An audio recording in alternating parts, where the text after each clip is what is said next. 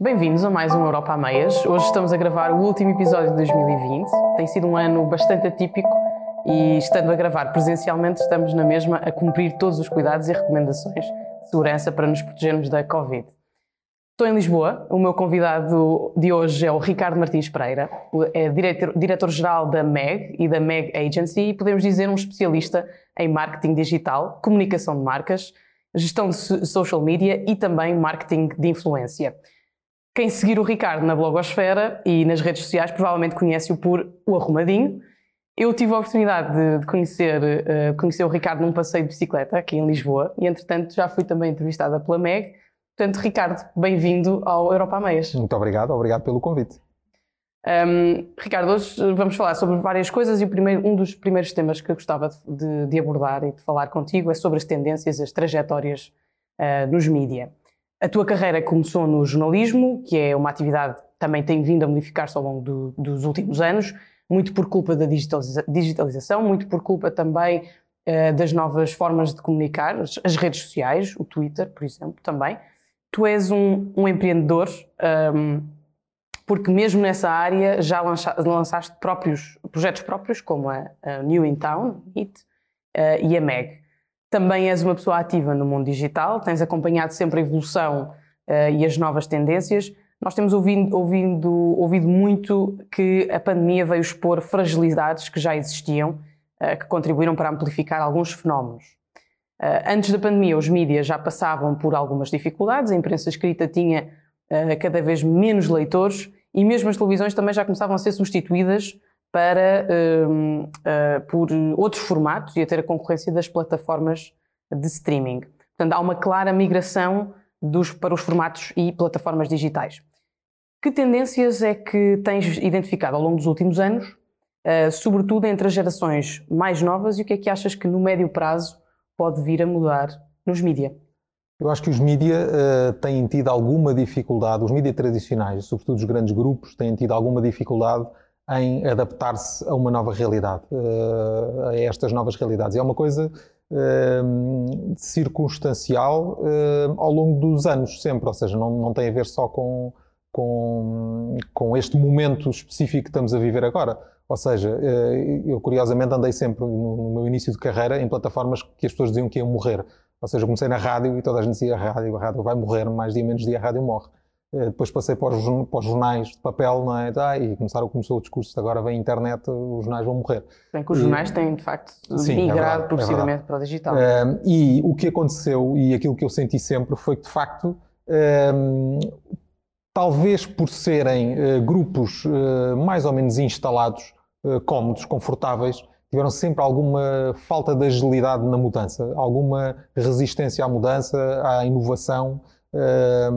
Uh, ao risco. E, e, acho que isso acabou por ser fatal para, para, a maior parte dos grandes grupos, tirando uma outra exceção. Um, ehm, acho que a tendência de futuro e aquilo que, para que devemos estar mais despertos em termos de mídia agora tem a ver com a personalização da informação. Ou seja, cada vez mais as pessoas não têm paciência para consumir aquilo que lhes é imposto para elas consumirem. As pessoas querem ser elas a decidir o que é que querem consumir, à hora que querem consumir, eh, que tipo de conteúdo é que querem consumir, se querem parar uh, e retomar mais tarde, uh, e cada vez mais a vida delas é orientada para isso. Os mídias têm que ser capazes de oferecer conteúdos informativos, jornalísticos, o que for, que respondam a essas necessidades que as pessoas têm. Eu não sei, honestamente, se vão ter essa capacidade os grandes grupos, mas o que tem acontecido é que são precisamente os pequenos eh, que têm tido eh, essa agilidade e que têm conseguido eh, responder a essa necessidade das pessoas.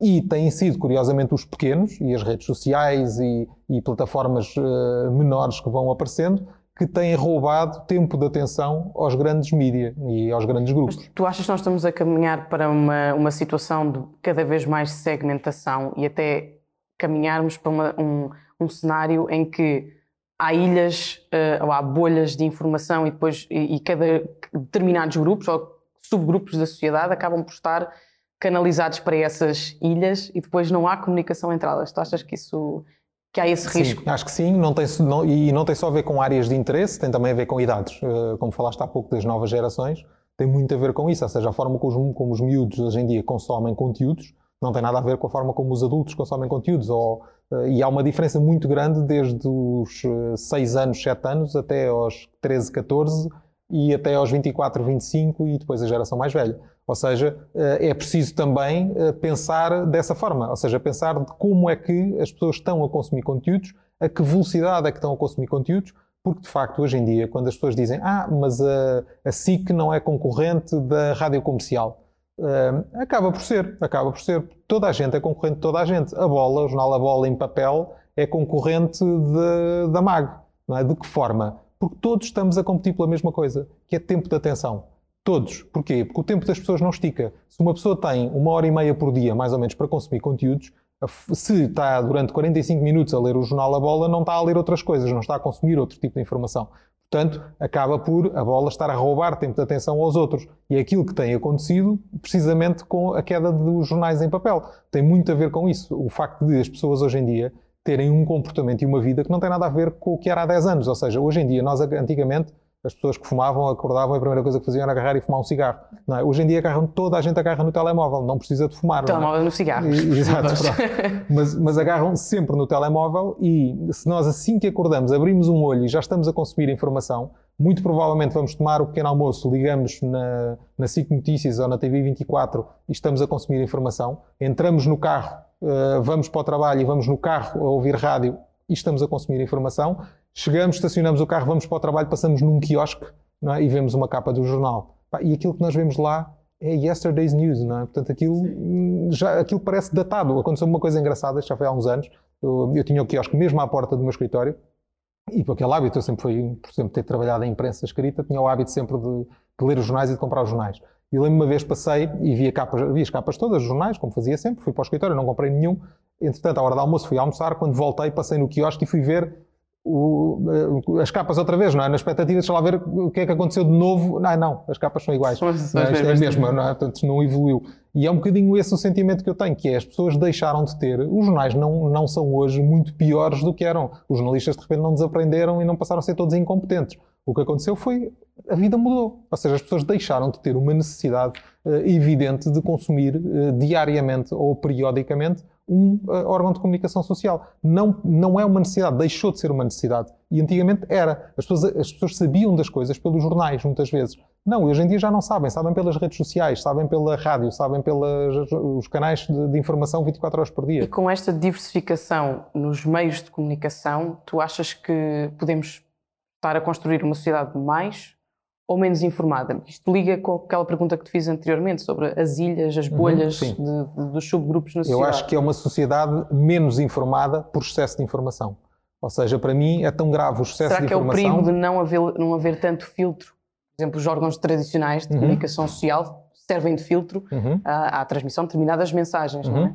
Havendo canal direto, as redes sociais são um bom, um bom exemplo disso, o Facebook, o Instagram, claro. o Twitter isso retira esse filtro e, portanto, uh, retira pode uh, e há um levar perigo a esse, aí, sim, esse, há um perigo aí muito grande que é o algoritmo, ou seja, o algoritmo que foi inventado supostamente para nos dar informação de acordo com aquilo que nos interessa, é para mim uma coisa muito perigosa e muito limitativa na, na nossa sociedade e na nossa capacidade de aprender, de aprender coisas novas, não é? Porque, sei lá, eu, eu gosto muito de futebol e gosto muito do Benfica, é? e leio imensas notícias sobre o Benfica. Agora imagina que eh, de repente o algoritmo só me mostra coisas sobre o Benfica. Lá está, o meu tempo de atenção vai ser, vai ser gasto a consumir notícias sobre o, Benfica. sobre o Benfica. Mas eu também gosto de coisas de história, também gosto de política, também gosto de geografia, também gosto de economia e dessas coisas todas. Mas se o algoritmo só me está a mostrar coisas do Benfica, está-me a reduzir na minha capacidade intelectual, na minha capacidade de aprendizagem de coisas novas e na minha capacidade de, de ser informado. Por outro lado, as redes sociais, através das partilhas eh, das pessoas, eh, onde pessoas lá está que não têm informação suficiente, não têm informação na área, não conseguem discernir o que é boa informação do que é má informação, as pessoas leem uma coisa e se se identificam com aquilo, não é? Uh, acham, ok, basicamente validam a sua opinião. Então partilham. Não é? Se eu estou a ler na internet e se isto não é exatamente aquilo que eu penso, pá, então isto é verdade. E não é muitas vezes assim. Não é? E tem sido esse também muito da raiz do crescimento de alguns partidos de, de extrema-direita, tem muito a ver com isso, com a informação altamente populista e que vai de facto ao encontro das mensagens mais básicas uh, que muitas pessoas apreendem de forma muito fácil. E um bocado ao sabor do vento. Vão, claro, são, claro. São, o populismo são, é um bocado isso, não é? São partidos que se vão adaptando consoante a, claro. a circunstâncias. Claro, claro. Ou seja, é isso mesmo. Ou seja, o, o, Mas as redes sociais permitem isso. Permitem, mesmo. permitem é a rapidez e, de, fazem, de ajustar a mensagem. E, e dão escala, esse tipo de coisas, não é? Portanto, isso é que é, é altamente perigoso facto, esse filtro que os órgãos de comunicação social podem e devem fazer, eh, têm é que se reinventar na forma como o fazem. Ou seja, provavelmente hoje em dia não faz sentido, e já ainda há pouco tempo estava a ter uma conversa com um diretor de um jornal por causa disso, que é eh, fará sentido hoje em dia nós termos sempre, ou apostarmos sempre no modelo generalista? Não, é? não faria sentido serem os próprios eh, grandes órgãos de comunicação social a apostar na criação de pequenos mídia com estruturas pequenas com uma capacidade uma, de, de, se rentabilizarem mais simples, ou seja, uma coisa é pagar uma estrutura com 70 jornalistas, outra coisa é pagar uma estrutura com 4. Não é? Uma estrutura com 4, se calhar não precisa de ter milhões e milhões de audiência para ser rentável, é? mas uma, uma estrutura com 70 precisa. É? Portanto, se calhar faria sentido porque é que em vez de termos um jornal uh, generalista, não temos um jornal só de política e não temos um jornal só de economia? De economia temos alguns. Ou não temos um jornal, as coisas serem mais estratificadas, serem mais de acordo da área de interesses. Exemplo, em vez de haver um jornal desportivo, porque é que não há um jornal desportivo só sobre o Benfica, outro só sobre o Sporting, outro só sobre o Porto? E podem ser digitais, não precisam ser físicos, não precisam ser em papel, não é? Mas lá está. Se eu gosto de consumir e se eu gosto de futebol, eu tanto e gosto do Benfica, eu vou ler o Benfica, mas também posso ir ler o do Sporting, também posso ir ler outro qualquer, e eu ando um bocadinho à procura da informação de coisas que eu gosto. Mas é uma das formas de nós conseguirmos também, ou nós, os órgãos de comunicação social, conseguirem encontrar uma forma de serem eles próprios a conduzir a mudança e não ficarem instalados no seu modelo tradicional e esperar que surjam outros pequeninos não é, que criam essas coisas, esses nichos, esses é? nichos e que acabam por esses próprios pequeninos é que têm sucesso e os outros acabam por se afundar. Não é? Porque é um bocadinho isso. É, é preciso, e eu digo muitas vezes isto que é também, que é eh, eu não tenho capacidade, eu não tenho obviamente a capacidade económica de um grande grupo de comunicação. No entanto, consigo criar vários projetos rentáveis na área dos mídias, não é? E eles que têm essa capacidade económica, em vez de se continuadamente estarem a enterrar no modelo falido, porque não serem eles o, o, o, o, catalisador da mudança e da transformação? Eles têm capacidade para isso, não é? Os grandes grupos que têm jornais, que têm televisão e tudo mais, não lhes custa, obviamente, tanto como a mim, criar um pequeno órgão de comunicação social que se calhar dá emprego a quatro pessoas, se calhar conseguem retirar essas pessoas de uma estrutura muito pesada e passá-las para ali, não é? e as pessoas vão ser felizes por vão estar a fazer aquilo que gostam e, e vão estar num órgão de comunicação social que acaba por ter algum impacto, não é? seja em que área for, e uh, o facto de ser rentável permite, de facto, aos poucos, ir investindo no crescimento desse órgão e disse que daqui a dois ou três anos já não são assim tão pequenos, não é? já, são, já têm uma estrutura média. É? okay. Ricardo, um, também gostava de falar contigo sobre os influenciadores digitais. Uh, eu tenho, uh, tenho a percepção de que há muita gente que formula a sua opinião, e um pouco em linha com aquilo que dizias há pouco, um, em função com quem uh, se identificam, portanto, quem admiram quem, e em quem confiam. Um, e, portanto, qualquer um de nós, por mais sentido crítico que tenha, eh, está sempre mais permeável uh, pelas opiniões das pessoas que nos são próprias, que nos são próximas, a quem reconhecemos capacidade, qualidade, um, etc. Portanto, as redes sociais vieram permitir que pessoas que não conhecemos pessoalmente uh, façam parte das nossas vidas. Um, Ouvem-se conselhos sobre dietas, sobre sugestões de viagens, dicas de poupança, recomendações sobre o vestir, enfim, uma, muita, muita coisa. Um, e naquilo que me diz diretamente respeito, um, eu tenho tido alguma dificuldade em falar com uh, influenciadores. E, e, isto porque a grande maioria daqueles que já tive a oportunidade de contactar uh, têm sempre algum receio de aparecer com alguém relacionado, uh, ligado ao mundo da política. Tu tens muita experiência já na, na gestão de, de, influenciadores digitais, portanto, perguntava-te como é que vês o papel de um influencer uh, e o que é que achas que eles temem na, intera na interação com, com um político? Eu acho que, honesto, vou ser completamente honesto na minha resposta, eu acho que a esmagadora maioria dos influenciadores digitais uh, com alguma expressão e alguma relevância em Portugal não se sentem intelectualmente capazes de discutir com uma pessoa ligada à política. É a minha opinião. Acho que eles são, uh, na sua maioria, bastante limitados na, na sua uh, abordagem social, económica, política e tudo mais, e sentem que, obviamente, iam estar numa posição bastante desconfortável uh, a discutir com uma pessoa com a tua estrutura Acho que é isto. Acho que não tem a ver com mais nada. Eu conheço a maioria deles, são pessoas minimamente informadas, mas não têm de facto capacidade e não faz parte das suas áreas de interesse discutirem esse tipo de coisas. Eu sou muito crítico em relação à forma como os influenciadores digitais se posicionam uh, a nível social. Porque eles próprios, mesmo que, enfim, que tenham eventualmente uma, uma forma diferente ou dizias limitada um, de, de, de, abordar estes temas sociais e que na altura em que neste no contexto em que vivemos cada vez mais é importante abordar os temas com profundidade, com uh, mas às vezes parece que a nossa vida também não, não, não está ajustada a essa necessidade de ouvirmos as coisas com a profundidade necessária, não é?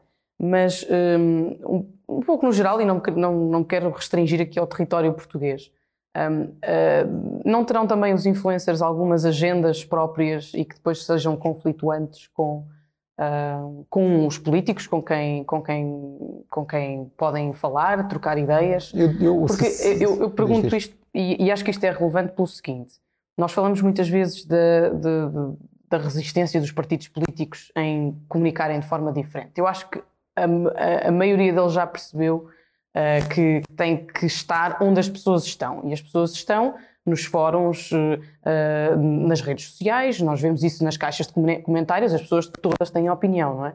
Um, estão nos podcasts que vão ouvindo, estão na, na rádio que vão ouvindo, portanto, nas redes sociais, que são esta nova, esta nova forma de, de, fazer também política, portanto, de comunicar. E eu digo muitas vezes que um, politics is people's business, no sentido que isto diz muito, claro diz às pessoas, nós trabalhamos claro para as pessoas. Um, e, portanto, uh, aquilo que eu às vezes assisto é que, de facto, pode haver alguma resistência por outros, por, por outros motivos, mas eu, eu, também acompanho aquilo que alguns influencers dizem no Twitter ou dizem no Instagram.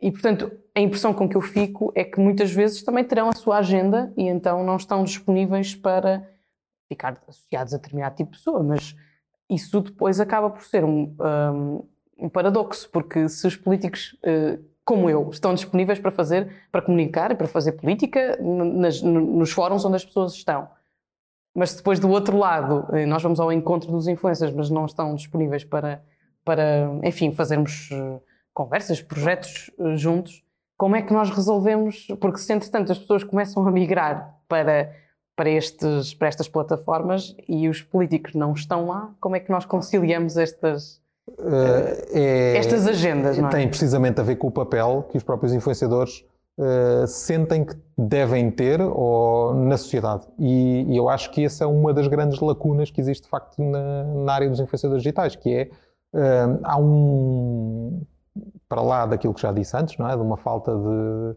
alguma capacidade de de, de, entendimento do mundo político, uh, há também um grande medo do comprometimento. Ou seja, eles não querem, uh, têm muito medo do feedback. Ou seja, se aquilo que as pessoas vão dizer daquilo que eles disseram eh, nas redes sociais tem, pode ter, eles podem sentir que tem muito impacto negativo. Por isso é que eles muitas vezes não falam sobre para a imagem coisas, deles. Para a imagem deles. Ou seja, não tem tanto a ver com o associarem-se a um partido político, tem a ver com alguma coisa que eles possam dizer que os possa comprometer uh, e que possa gerar alguma crise no digital uh, à volta deles. Precisamente porque têm medo de dizer disparates, não é? Têm medo de dizer coisas que não fazem muito sentido, não é? E depois vão, vão usar com eles uh, por causa disso. Portanto, eu sinto que há esse receio da parte dos influenciadores, ou de muitos influenciadores, em relação a isso. Também por isso, e eu sou, é outra parte onde eu sou muito crítico também no, no funcionamento de, e na gestão de, das redes de alguns influenciadores, tem a ver com o facto de eles nunca, não se lhes conhece opinião sobre nada. Eles não dão opinião sobre nada, eles só dão opinião, mas mesmo aí eles não dão grande opinião. Dão opinião quando são pagos para dar opinião sobre um produto ou sobre uma coisa qualquer, Exato. Uh, uma marca, o que for, uh, um restaurante, e aí a opinião é sempre positiva, mas não têm capacidade de dar uma opinião isenta sobre nada é? nem informada sobre nada. Ou seja, obviamente que eu estou a generalizar, não são todos assim, não é? mas eu diria que a grande maioria são.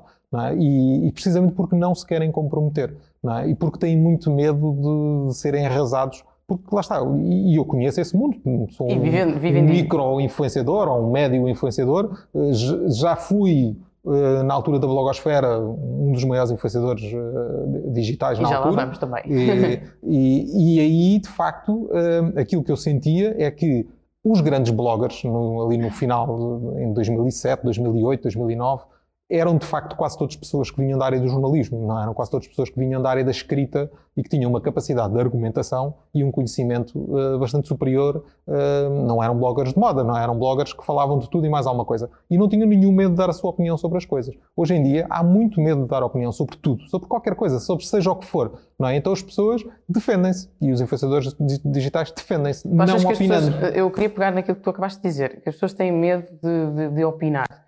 Será que isso é porque vivemos eh, também numa era em, quase do, do, do, establishment do politicamente correto e, portanto, as pessoas também, uh, também. já não, não estão para. Também. Essa, e, e, ou, quando se referem a qualquer coisa, a opinião, o politicamente correto, se se desviam daquilo que uh, é, enfim, socialmente aceite como o correto.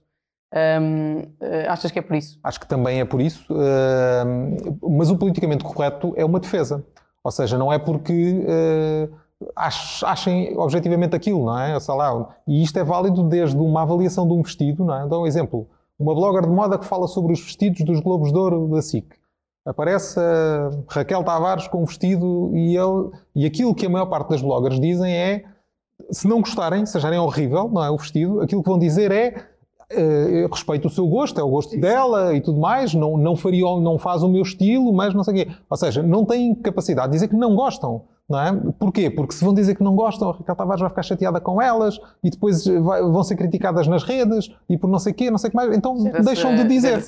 Raquel Sim, deixam de dizer. Isto é válido para tudo. Sei lá, eu lembro-me, pegando agora no meu blog, eu lembro do meu blog durante muito tempo, os posts com mais comentários de sempre, de toda a história do meu blog, eram sobre greves dos professores, greves dos médicos, Porquê? Porque eu tinha uma postura muito crítica sobre, sobre esse tema. E não, não era contra ou a favor, era, tinha, era crítico, dava a minha opinião sobre esses temas. E isso gerava uma discussão social brutal. Não é? De pessoas que me atacavam e que me chamavam tudo e mais alguma coisa. Já me chamaram desde comuna a, a nazi, já me chamaram de tudo, não é? Portanto, não há. Isso para mim é bom. É como no futebol dizerem que tu és do Benfica e a seguir dizerem que tu és do Sporting. Portanto, é quando, quando de facto as pessoas dão a sua opinião, depois as outras pessoas interpretam da maneira como querem interpretar, não é? Mas isso não quer dizer que uh, nós estejamos, uh, ou eu pelo menos nunca tenho essa preocupação de escrever para agradar seja quem for, não é? Eu escrevo para dar a minha opinião sobre um tema. Obviamente que isso gera uma, uma, uma, série de comentários positivos e uma série de comentários negativos, mas eu acho que é um bocadinho esse o nosso papel. E nós temos que ter estofo, não é? Nós, influenciadores digitais,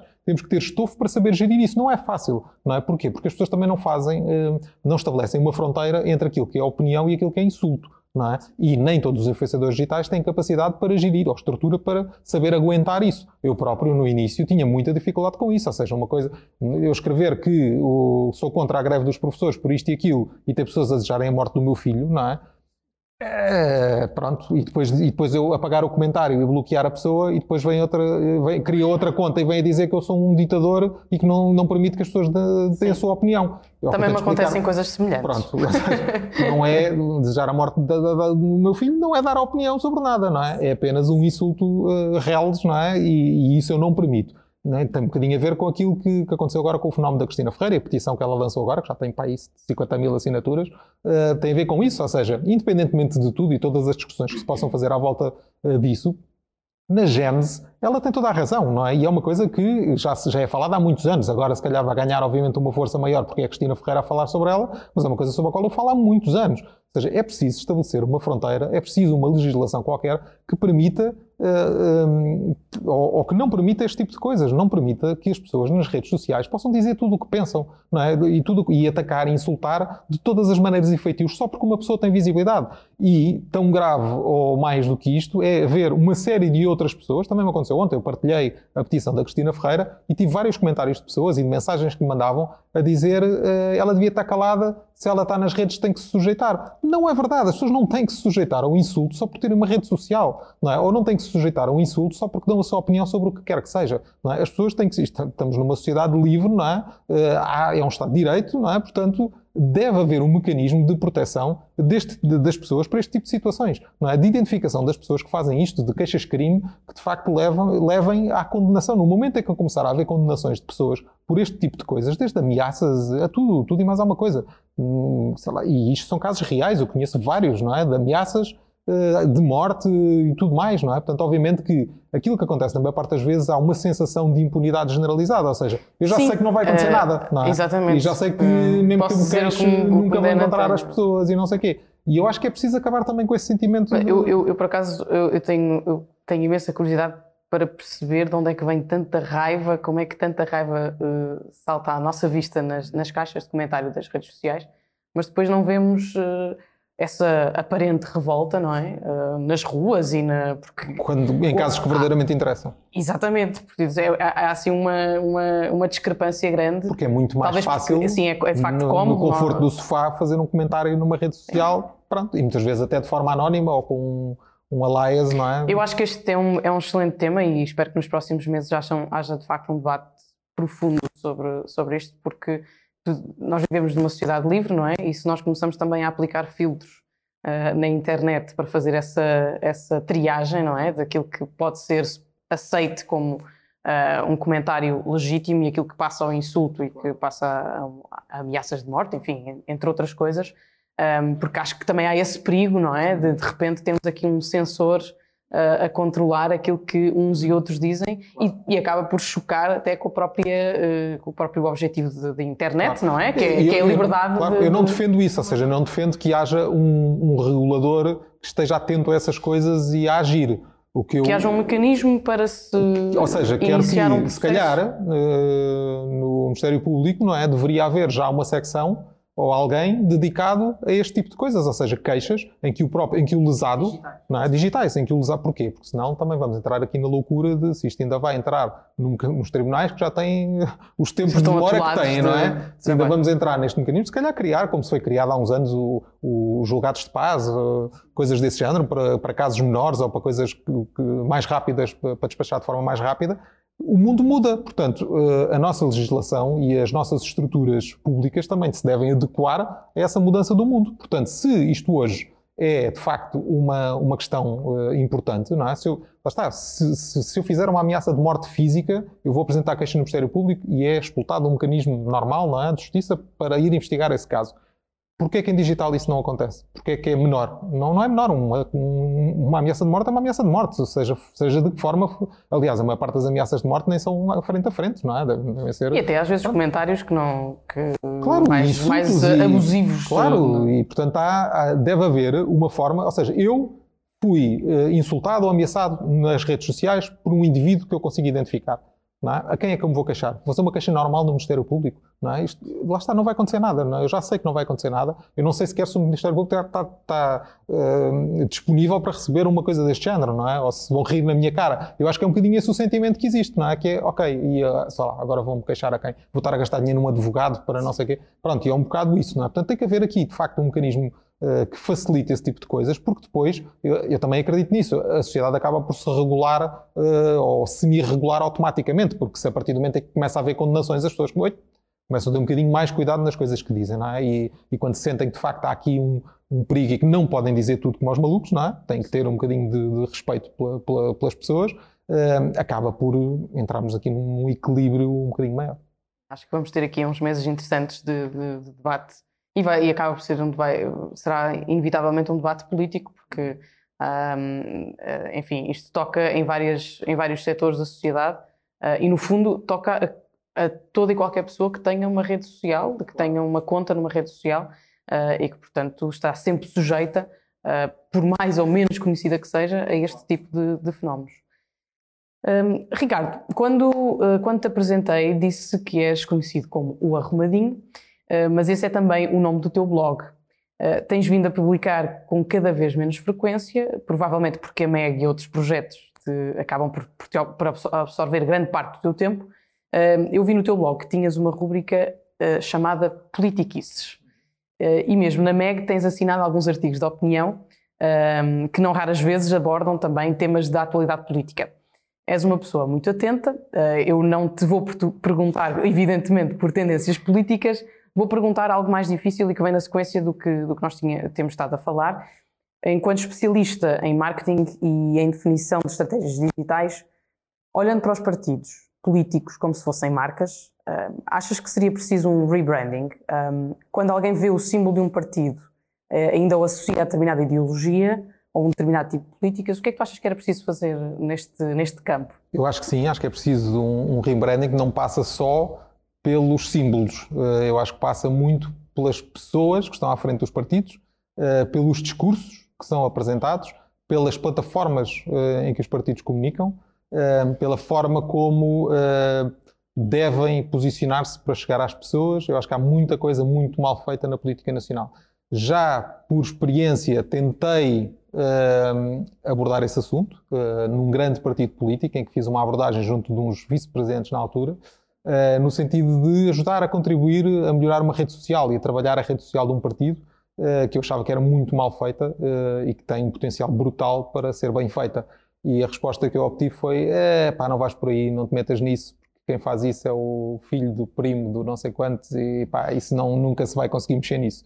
E pronto, isto Mas foi um verdade... reality check, não é? Sim. De como as coisas estão. Uh... Mas a verdade é que é um, uma, uma, uma área muito importante e, e nós vemos um bocado pelas tendências dos Estados Unidos da América, enfim, é uma, uma realidade diferente da nossa politicamente, mas a verdade é que são eh, implementadas algumas, algumas experiências que depois acabam por funcionar Sim. e até acabam por ser importadas. Claro, mas isso tem que haver uma vontade comum e um entendimento comum e uma, e uma vontade em delegar em quem de facto percebe do assunto a, a, comunicação nas, nessas plataformas. Eu dou um exemplo, esse, esse aconteceu mesmo, ou seja, eu fiz a gestão Ehm, de um candidato eh, autárquico e fiz a gestão das redes sociais desse candidato e ele acabou por ganhar contra todas as expectativas uh, e é, um, é um, uma das maiores eh, autarquias deste país e uh, foi a minha agência que tratou da, da campanha dele e uh, foi muito, muito, muito complicado conseguir ter liberdade para implementar as ideias que eu tinha. Ou seja, porquê? porque uh, havia, obviamente, as pessoas da minha agência que tratavam de, da maior parte da comunicação, mas depois havia uma pessoa da, da candidatura que também tinha acesso às redes e que achava que não, achava que nós devíamos continuar a pôr o discurso completo do político no Facebook que ele fez no não sei onde, então tínhamos de repente uma foto tirada com o telemóvel à distância uh, em que mal se via o candidato e depois um texto com 5 mil caracteres no Facebook que tinha taxas de interação miseráveis que prejudicavam depois o nosso trabalho.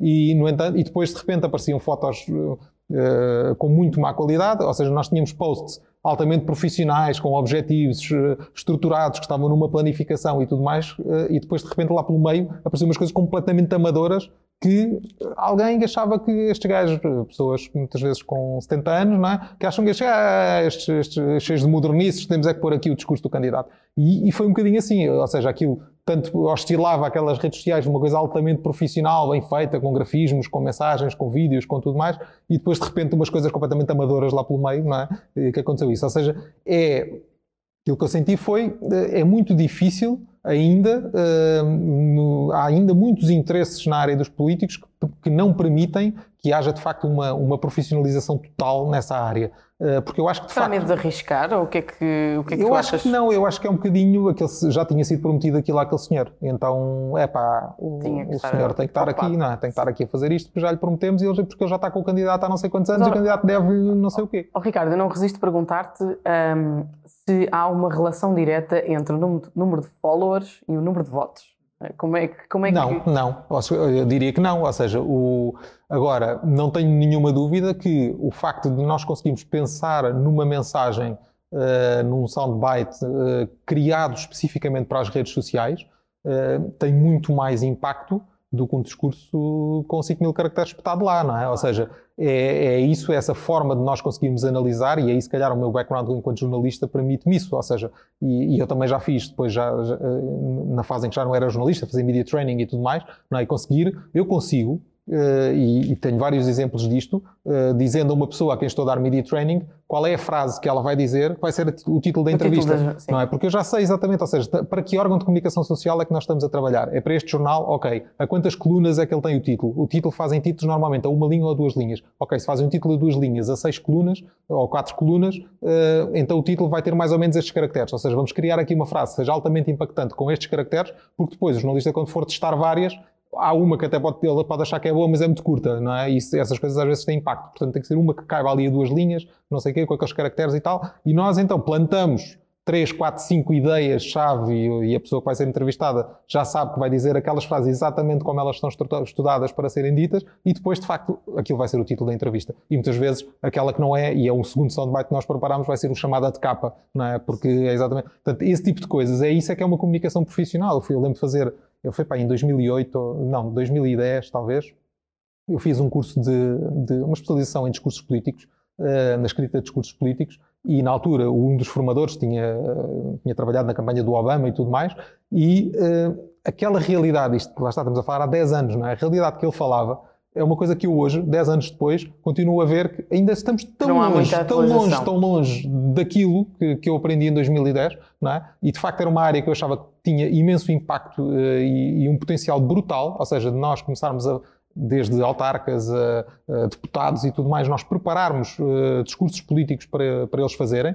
é? de forma profissional, uh, passando as tais ideias, com aquelas regras todas base que existem, está mais do que estudado, mas cá eu fico sempre ainda com um bocadinho com aquela sensação, tirando se calhar um Primeiro-Ministro ou, o Presidente da República não precisa, mas um Primeiro-Ministro ou um Ministro ou o que é que seja, que ainda são coisas muito pouco preparadas, são coisas ainda muito feitas como se faziam há 20 anos, não é? Ainda muito pouco pensadas. Portanto, eu acho que há um caminho de profissionalização muito grande, que é muito mais importante do que de facto um rebranding do, do, dos logos, não é? E também logos... mais difícil, também mais difícil porque também há aqui algumas coisas que são, é preciso ter, ter em conta. Uh, por exemplo, aquilo que eu disser hoje ou aquilo que eu tiver dito em, em 2017 vai ficar para sempre uh, em todo lado por onde tenha saído e, portanto, qualquer, qualquer ideia mal comunicada ou qualquer. Que, que até eu possa já nem pensar daquela forma. Uh, será sempre repescada, não é? Para, para numa. mais à frente. Eu acho ser... que aí, de facto. E isso, isso também é um, é, um, é um problema, quer dizer, é uma. É uma, uma realidade que os políticos também têm que, têm que saber gerir, não é? Porque isso, a, a política... isso é verdade, isso fica para, Claro que em sim. 2020 estou a dizer qualquer coisa, em 2040, se for candidato a um, a um outro cargo qualquer, uh, provavelmente vão buscar aquela citação. Claro. De, de, Mas aí uh, eu acho que é uma coisa muito simples, que é todas as pessoas, e para mim é um sinal de inteligência, podem mudar de opinião. Não é? E se tu apresentas as coisas com essa clareza, não é? Sim, sim, eu pensava isso e agora já não penso. E agora penso outra coisa, porque as circunstâncias mudaram, eu mudei. Que uh, mais velha. Pronto, aprendi a, ver as coisas de maneira diferente. Claro. Pronto, é tudo. É um bocadinho assim. Eu acho que todos nós, não é? eu próprio sinto isso ao longo da minha vida. Ou seja, eu desde, às vezes as pessoas que me têm muita dificuldade em ler-me politicamente, não é? Porque eu costumo, e estavas a perguntar há pouco, das minhas Uh, não, não, não perguntei, não perguntei. Não, estavas a dizer que não ias perguntar. Não ia perguntar. Para mim, eu defino-me sempre assim, que é, eu tenho um coração à esquerda e uma razão à direita. E okay. pronto, e sou... E tu estás ao centro. Pronto. Mas sou, lá está, eu já votei, e só para teres uma ideia, desde daqui do coração à esquerda, eu na faculdade, portanto em 1994, quando entrei para a faculdade, fundei na, faculdade um, uma coisa chamada CREM, que era o Comitê Revolucionário de Estudantes Marxistas. Portanto, para veres o quão à esquerda uh, o, meu coração andava, não é? Por aquela altura. Mas também, sempre... nas, enquanto mais novos somos, normalmente temos tendência Como para é ser mais radicais. É? Depois, entretanto, moderamos-nos com a. A vida é Durão Barroso, não é? Portanto, é, Exatamente. Portanto, todos nós, eh, eu acho que, de alguma maneira, e para mim faz um bocado de confusão uma pessoa com, com 15, 16 anos não ser de esquerda. Faz-me confusão, não é? Porque é uma não é coisa, é normal. Não, é, não, ou não é, não ou é... seja, o natural é nós querermos a, revolução e a mudança e, e, e, e dar a cara pelo, e a voz porque não tem voz e, portanto, e aquele discurso muito emotivo que a esquerda tem, revolucionário e tudo mais. Portanto, eu acho, acho mesmo estranho quando os miúdos não são de esquerda, não é? Acho que é uma coisa... Mas depois também acho muito estranho quando os adultos não são de direita, não é? Portanto, é uma coisa, para mim, faz-me... Pronto, que é um bocadinho isso. Depois nós começamos a filtrar, começamos a evoluir e tudo mais. Eu nunca me filiei em nenhum partido na, na minha vida toda. Já votei uh, do PC ao PSD uh, eh, e à Iniciativa Liberal, portanto, uh, o, o, meu leque de, de, votos é assim, não é? Se calhar, a maior parte das vezes na minha vida, por até eu diria que entre os 18 e os 27, 28, votei sempre PC e PS.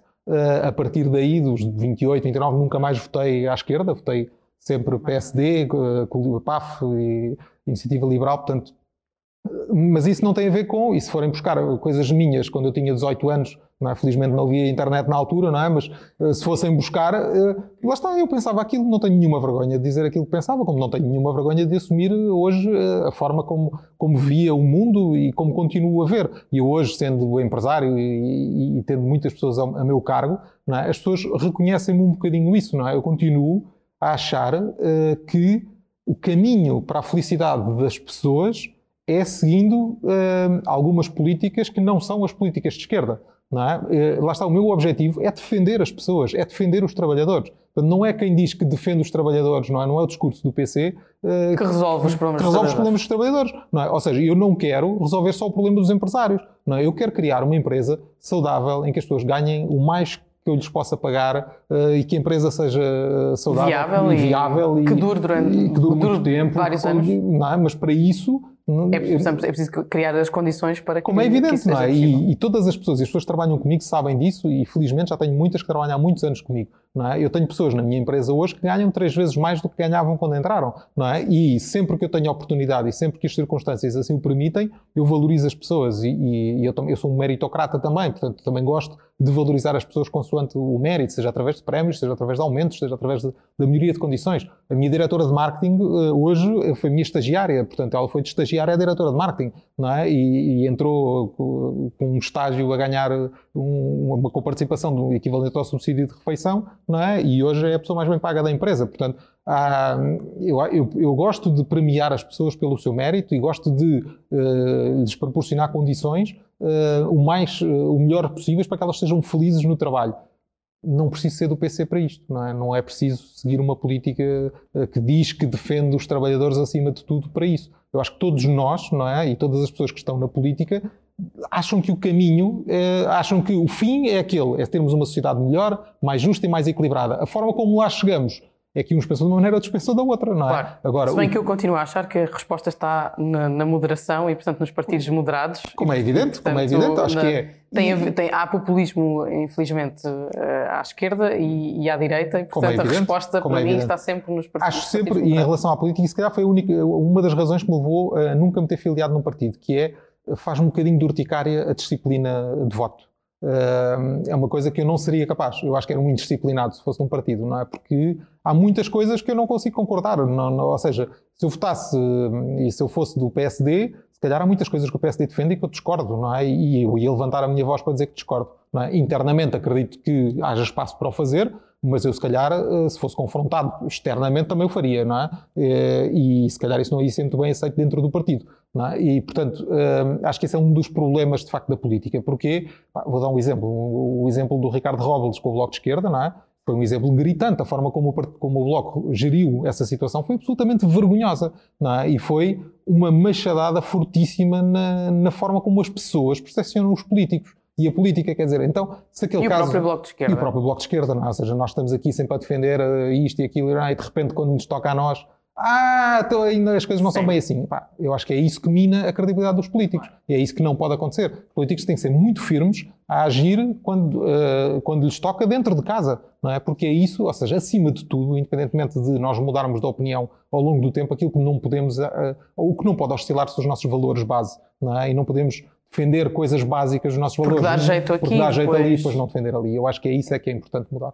Ok. Uh, Ricardo, estamos mesmo a terminar, mas eu não, eu não, não resisto a perguntar-te uh, uma, uma, uma, uma, uma coisa, que é, ainda nesta, no quadro de, de, da forma como os políticos estão integrados na, na, na, nas redes sociais, as formas de comunicar, um, há, muito, um, há muita procura, e eu reparo isso pelas minhas redes sociais, um, uh, eh, das pessoas que me, que me seguem, uh, por tentar saber mais do que é que, é, o, que é que, o que, é que acontece um, fora de, de, de, dos momentos em que há intervenções, em que há discursos, em que. Portanto, acho que há alguma curiosidade em, em, em perceber os políticos, qual é que é a dimensão humana, vá, uhum. ou, ou, pessoal de, de, cada um, de cada, de cada político. Uh, e portanto há uma curiosidade, e, e isso vê-se também em, em, diversas tendências, mesmo do estrangeiro, uh, que as pessoas procuram tentar perceber o que é, é o dia a dia de cada, cada político, cada deputado, cada presidente de Câmara, o, o, que seja. Mas como é que, como é que se. Como é que, onde é que fica depois a fronteira entre aquilo que, uma vez que os políticos passaram não só a, a, a, a ser conteúdo, passaram também a produzir o próprio conteúdo, não é? Como é que se concilia esta a, a não é? Que isto é um outro tema que também nos levaria a estar aqui a, a falar horas e horas, mas a transparência uh, no sentido de mostrar o que é que, o que, é que está para lá do, do, do político típico uh, que, que, fala no plenário ou que, ou que discursa no, no, numa convenção partidária. O que é que, o, o, como, é que, o que, é que, como é que tu vês isso e como é que tu vês essa, essa, essa conciliação? Porque, no fundo, falo por mim, eu, eu, eu não mostro tudo uhum, da minha vida, claro. porque acho que o importante é, é, é dar é, é, a questão da accountability, portanto, divulgar aquilo que eu vou fazendo um, e, portanto, e, portanto, estar em, em contacto com as pessoas nesse, nesse sentido. Mas reparo que há essa outra dimensão que também é procurada uh, e houve já várias campanhas. Uh, Obama, deste há, há, há pouco o exemplo.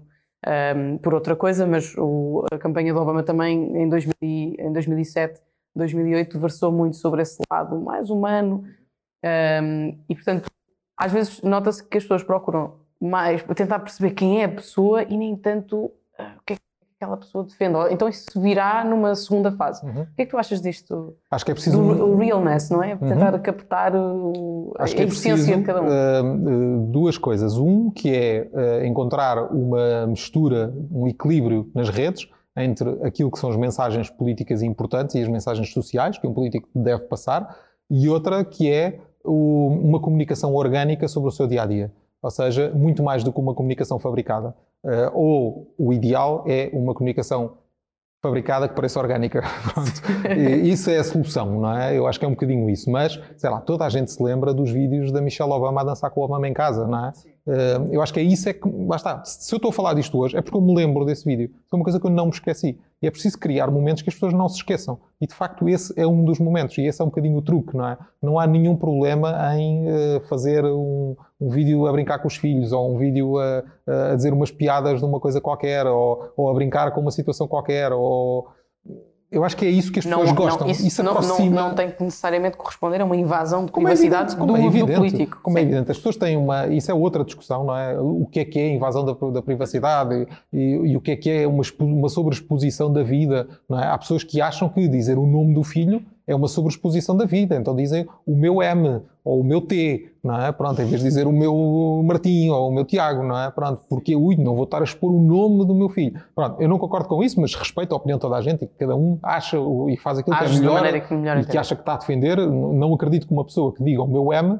não acho que isso é o melhor para o seu filho, da mesma forma que espero que ninguém ache que, pelo facto de eu aparecer com uma fotografia com o meu filho, que se chama Mateus, e que eu digo a toda a gente que se chama Mateus e tem 7 anos, não é? acho que isso, uh, acho que, acho, acham mesmo que eu estou a achar que eu estou a prejudicar? Não, acho que é uma coisa absolutamente normal. Estás a expô-lo, não é? Que eu estou a expor ou a sobreexpor, não é? Sim, Sim mas, mas se perguntares, se for ninguém sabe em que escola é que ele anda, não é? Ninguém mas sabe. achas isso importante? As pessoas, uh, aquilo que estou a depreender das tuas palavras é que achas que essa dimensão uh, é importante? É importante, é fundamental. Porquê? Porque nos aproxima, aproxima os políticos ser das pessoas. transmitida nas Claro, porque as pessoas eh, percepcionam o político como, como um de nós. Não é? é por isso que as pessoas admiram Ou se calhar não percepcionam e, e deviam percepcionar, deviam não é? Porque às vezes não, não, claro, não fazem claro. esse tipo de associações que, que, que os políticos uh, também vão jantar fora, também claro, é vão beber um copo com os amigos. Claro. E eu acho que se lá está partilhar uma situação desse género, eu acho ótimo, eu acho normal e aproxima-me, faz com que os políticos desçam um bocadinho de, de, da terra e do pedestal em que muitas vezes se posicionam e se colocam, não é? Como se não fossem um de nós. Os políticos são um de nós. Porque as pessoas também muitas vezes têm uma admiração pelos políticos escandinavos e não, vai de metro para o trabalho e vai de bicicleta para o trabalho e as pessoas falam disto como se fosse assim uma coisa e em Portugal não há disto. Ah, se calhar, não sei se há ou não, provavelmente há, não é? Mas se há, ninguém mostra, não é? E eu acho que deviam mostrar, porque de facto isso aproxima das, das pessoas, faz, faz com que as pessoas sejam uh, iguais a todos nós, não é? E faz com que, de facto, se houvesse um político que se posicionasse dessa forma e que todos os dias partilhasse, todos os dias, ou de vez em quando partilhasse uma foto a chegar de bicicleta ao Parlamento, ou, ou, ou no metro a ler um livro, ou uma coisa qualquer, e que o fizesse de forma orgânica, não bastava, e quando digo de forma orgânica e sem parecer fake, é, sei lá, imagina, fazer um vídeo qualquer a dizer uma coisa qualquer, mas está no metro e está normal, Sim. está a segurar no coisa natural. E as pessoas vão ver, e, se calhar isto, as pessoas vão, epá, este gajo anda de metro, está aí de metro, não sei aí que fixe, não sei o quê. Pronto, eu acho que é um bocadinho isso, é pensares que tens que ter uma vida igual à das outras pessoas. Um político não está acima de ninguém. É, é, é, no fundo. É curioso, é curioso depois também observar que, de facto, a geração dos políticos mais novos, não é? Já tem essa, já tem essa sensibilidade e os mais velhos ainda não estão tão, uh, uh, não estão tão convencidos, eventualmente, com, com a necessidade transparecer E, é, e é bom que lado. tenham, e, e é o das piores coisas que podem acontecer é quando de facto chegam pessoas de uma nova geração com a mentalidade das pessoas da velha geração, é? o que também Também acontece. acontece. Pronto. E isso é que é mais grave, ou seja, as referências que têm e o posicionamento que têm são de pessoas que eh, não fazem aquilo que se espera que um jovem faça, não é? Portanto, e de facto é preciso uma nova geração de pessoas eh, que chegue e que tome conta da, da nossa, de várias, das várias franjas da sociedade. Eu digo isto, em, como digo, em relação ao- à política, digo em relação ao futebol, ou digo em relação a uma série de outras coisas, que é, é importante emergir um- um- uma nova geração com uma nova maneira de pensar e de olhar para o mundo, não é? De acordo com aquilo que são também as experiências de vida dessas pessoas, que complementem, não são essas, essas pessoas não devem substituir eh, a geração eh, antiga, devem Sim, complementar, devem é? devem sim, trazer equilíbrio, não é? Devem, devem ser a voz das pessoas dessa geração mais nova, porque estão à distância, se calhar, de 4 ou 5 anos dessa geração, enquanto que uma pessoa de 55 está à distância de 40, sendo que essa de 40, esses, 40, esses últimos 40 são um mundo completamente diferente, não é? Quanto muito conseguem ver esse mundo através dos filhos, ou alguns através dos netos, não é? Mas é completamente diferente, não é? Do que o ter vivido há, há meia dúzia de anos, não é? Portanto, eu acho que é um bocadinho esse equilíbrio que faz falta. eh, Temos que encontrar, porque isto também é que tudo, é tudo claro. muito novo, não é? como, é como é evidente, O é? Twitter nasceu em 25 dias e, portanto, até, até hoje já tantas coisas Sendo que, passaram. lá Tem está, que há se- muito poucos estudos hum, sobre o impacto que as redes sociais têm a todos os níveis, não é? Ou seja, é uma coisa tão recente que não se consegue saber. E para mim, por exemplo, preocupa muito o, Daí eu te ter perguntado há pouco se, havia, eh, se conseguias distinguir, se conseguias eh, identificar essa relação entre os o número de followers e o número de Uhum, votos. Mas sim. lá está, isso é- são Sim. tudo coisas que, entretanto, Claro, mas, por exemplo, o impacto que as redes sociais têm na- nos jovens, não é? Eh, E a forma como isso os afeta do ponto de vista eh, psicológico e emocional. Eh, As depressões, os estados depressivos, o fear of missing out. Portanto, tudo isso são coisas tão recentes que ainda não há estudos sobre isso. Não é? Nós não sabemos o impacto que tem. Já começamos a perceber, por exemplo, nas relações amorosas, até o impacto que as redes sociais têm. Desde a percentagem de divórcios que nascem por causa das redes sociais, até eh, ou de traições por causa das redes sociais, ou de pessoas que se afastam porque eh, até passam a vida desligamento na própria- desligamento nas relações por causa das redes sociais. Portanto, há tantos fenómenos novos, absolutamente novos, que nós não sabemos ainda muito bem como lidar com eles, porque ainda não há estudos, ainda não há, eh, não há tempo informação, não há- suficiente não há não é, para conseguir analisar isso a fundo. Portanto, estamos todos a aprender. Eu acho que é importante que, de facto, na política também se pense nisto como uma forma de aprendizagem e que haja vontade de arriscar eh, em discursos novos, em pessoas novas, em ideias novas, porque é uma das formas de conseguirmos aproximar os políticos das pessoas e de conseguir mudar a ideia de que os políticos são uns bichos do mato ou que estão lá no, no seu pedestal. Ricardo, já estamos a, final- a chegar ao final de- de- deste episódio do Europa a Meias e eh, não podia terminar sem antes fazer o habitual desafio final. Ahm, quem te pesquisar no blog ou, ou o perfil de autor na, na, na MAG depara-se sempre com o teu benfiquismo. Ahm, e, portanto, vou-te perguntar, eh, ou vou pôr-te perante um, um dilema difícil. Preferias ver o Benfica ganhar duas Ligas dos Campeões na próxima década, mas nunca mais ter as tuas coisas arrumadas por cores, eh, tamanhos e ordens alfabéticas, ou escolhias continuar a ser o arrumadinho, mas nos próximos 10 anos o Benfica só conseguiria ganhar taças da Liga? Ainda tens muitos anos pela frente, portanto, eh, não sei, pensa. Preferia que o Pensa Benfica bem. ganhasse duas Ligas dos Campeões, desde que isso não ficasse por aí. Ou seja, fechávamos só o desafio a duas décadas, mas depois o futuro era imprevisível. E, portanto, É nunca mais, arruma, nunca mais, tinhas as coisas pá, arrumadas. Preferia, preferia- Até podia ir viver para outro sítio qualquer, até para um. Pá, não. Se fosse para o Benfica ganhar duas Ligas dos Campeões, é o que for. Ok. Não fosse. Pronto, muito bem. Eh, Ricardo, olha, agradeço-te imenso o tempo Obrigado e a disponibilidade para, para gravares comigo. Ahm, e terminava mesmo desejando boas festas e dando-te o habitual eh, Muito obrigado. par de meias do Europa a Meias Muito obrigado. E espero Prometo ver-te uma brevemente. foto nas redes sociais, não é? com, com as meias. Com as meias, está acho bem. que sim, podemos criar aí um movimento. Muito bem. Tem as estrelinhas todas? Posso contar? Tem, tem, tem. Obrigada, Muito Ricardo. obrigado.